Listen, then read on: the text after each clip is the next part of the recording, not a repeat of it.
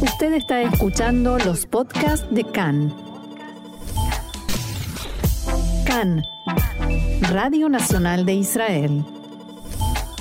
Las autoridades en Ucrania informaron en las últimas horas sobre al menos ocho personas muertas en un masivo ataque de Rusia, llevado a cabo principalmente con drones suicidas. Del mismo modo que la semana pasada en el ataque ruso de venganza por la explosión en el puente de Crimea, también en esta última ofensiva, la capital de Ucrania, Kiev, fue el epicentro de los ataques. La ofensiva comenzó a las 6.30 de la mañana de ayer y los ataques se produjeron en varias olas, pero no se limitó a Kiev, sino que se extendió también a otras zonas y, según el ejército ucraniano, Rusia lanzó desde ayer decenas de drones suicidas.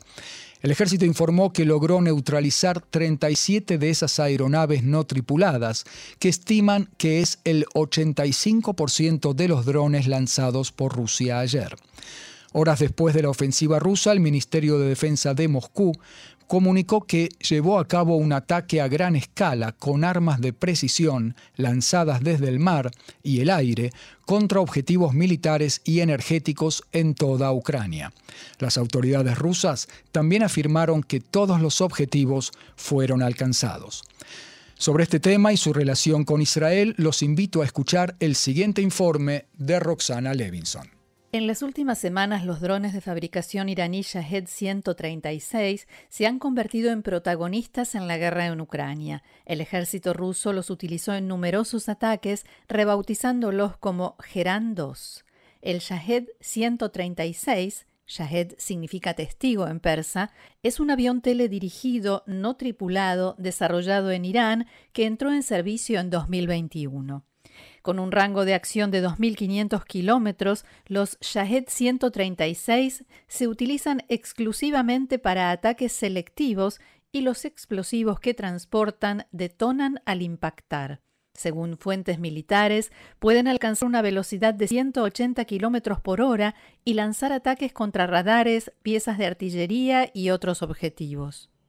Ucrania ha informado insistentemente en las últimas semanas sobre el uso cada vez mayor por parte de Rusia de estos drones iraníes que tienen un costo relativamente bajo, alrededor de 20 mil dólares cada uno, pueden volar en círculos sobre sus objetivos hasta que se zambullen y explotan sobre ellos.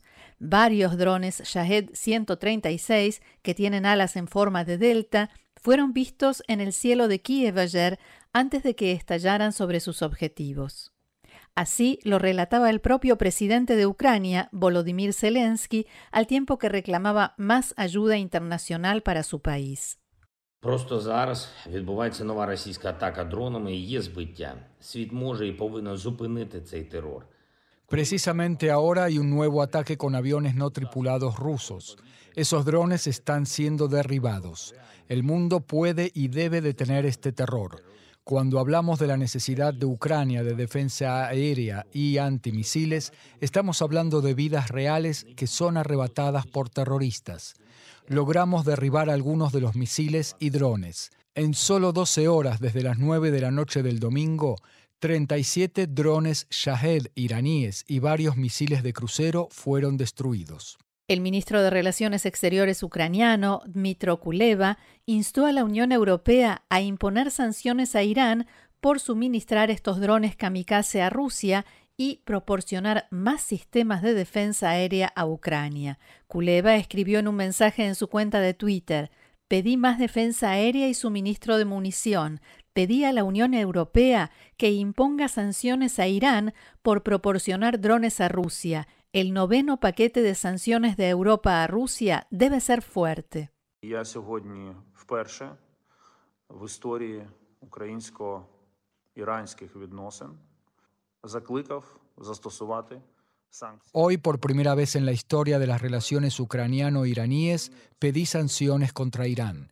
Como he dicho, nuestra paciencia se acabó. Hemos escuchado diferentes explicaciones y argumentos durante mucho tiempo, pero no se puede ocultar la verdad, y hoy esta verdad golpeó las casas de la ciudad de Kiev. Por lo tanto, ha llegado el momento de aplicar sanciones contra Irán por suministrar armas a Rusia. Si se aplican, estas sanciones también deberían señalar a otros países a los que Rusia se dirige actualmente en busca de asistencia militar. Y sabemos que lo hace. Por lo tanto, cualquiera que se atreva a ayudar a Rusia debería sufrir las consecuencias de inmediato y sentir el precio por ello. Recordemos que el gobierno estadounidense comenzó a advertir en el mes de julio pasado que Irán estaba preparando la entrega a Rusia de cientos de drones para que Moscú los usara en su ofensiva militar contra Ucrania. El 30 de agosto, la administración Biden aseguró que la entrega había comenzado y que decenas de ellos habían sido recogidos por aviones de carga rusos en territorio iraní. Así lo recordó anoche en una conferencia de prensa Vedant Patel, portavoz adjunto principal del Departamento de Estado norteamericano, quien también advirtió.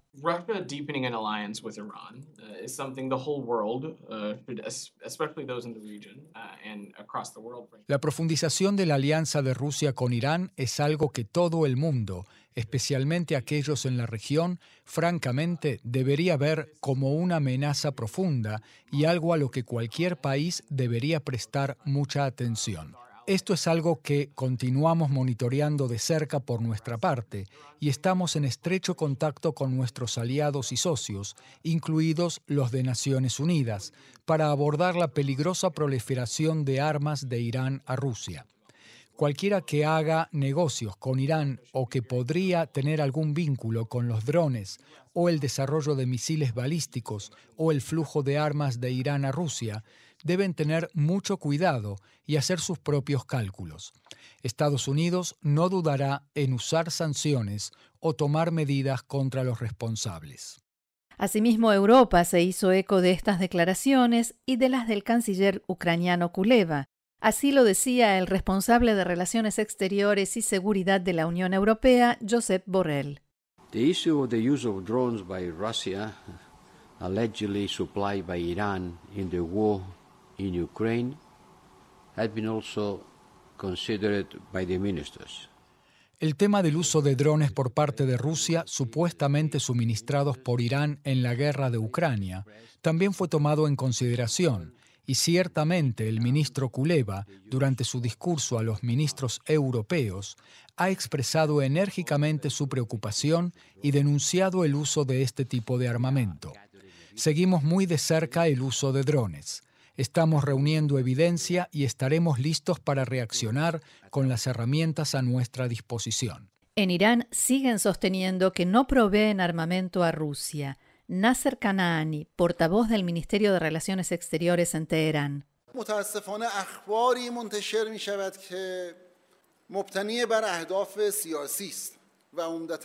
Desafortunadamente se publican noticias que se derivan de objetivos políticos y en gran medida son desarrolladas por los medios occidentales. Tal como lo ha anunciado innumerables veces, la República Islámica de Irán no está con ninguna de las partes en la guerra entre Rusia y Ucrania. La República Islámica de Irán no ha exportado ningún arma a ningún bando de la guerra.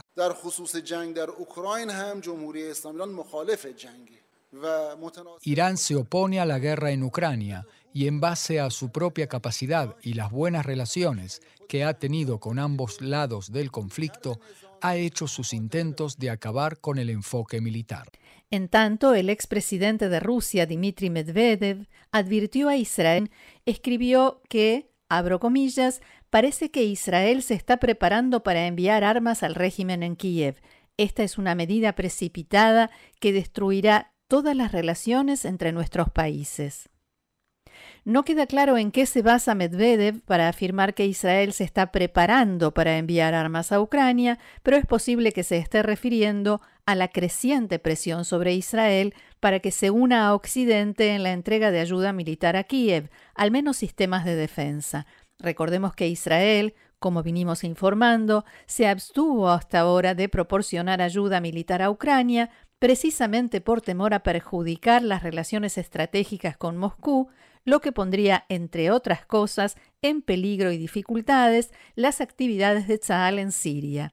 y también debido a la amenaza de Moscú de prohibir las actividades de la agencia judía en Rusia. Entre otras voces en Israel, el ministro de la diáspora Nachman Shai pidió brindar ayuda militar a Ucrania luego del informe en el Washington Post, según el cual Irán se estaba preparando para transferir misiles balísticos tierra-tierra a Rusia, cuando hasta ahora solo se había limitado a las entregas de aviones no tripulados. Analistas en Israel comentaron en las últimas horas que la defensa aérea contra aviones, drones, cohetes y misiles es el punto débil de Ucrania en la guerra y la razón del enojo del presidente Zelensky y su gobierno con el de Israel. Otros países occidentales se niegan o tienen dificultades para proporcionar a Ucrania estas capacidades tecnológicas. Por ejemplo, los estadounidenses rechazaron una solicitud de baterías Patriot. Sin embargo, las expectativas ucranianas son diferentes respecto de Israel. Los ucranianos dicen que comprenden muy bien que Israel no pueda suministrar armas letales a su país debido a la sensibilidad de las relaciones con Rusia. Pero, decía una fuente esta semana, una fuente ucraniana, a medios israelíes, ¿Cuál es su argumento con respecto a las armas defensivas? ¿Y cuál es su argumento cuando se trata de armas iraníes que matan ucranianos?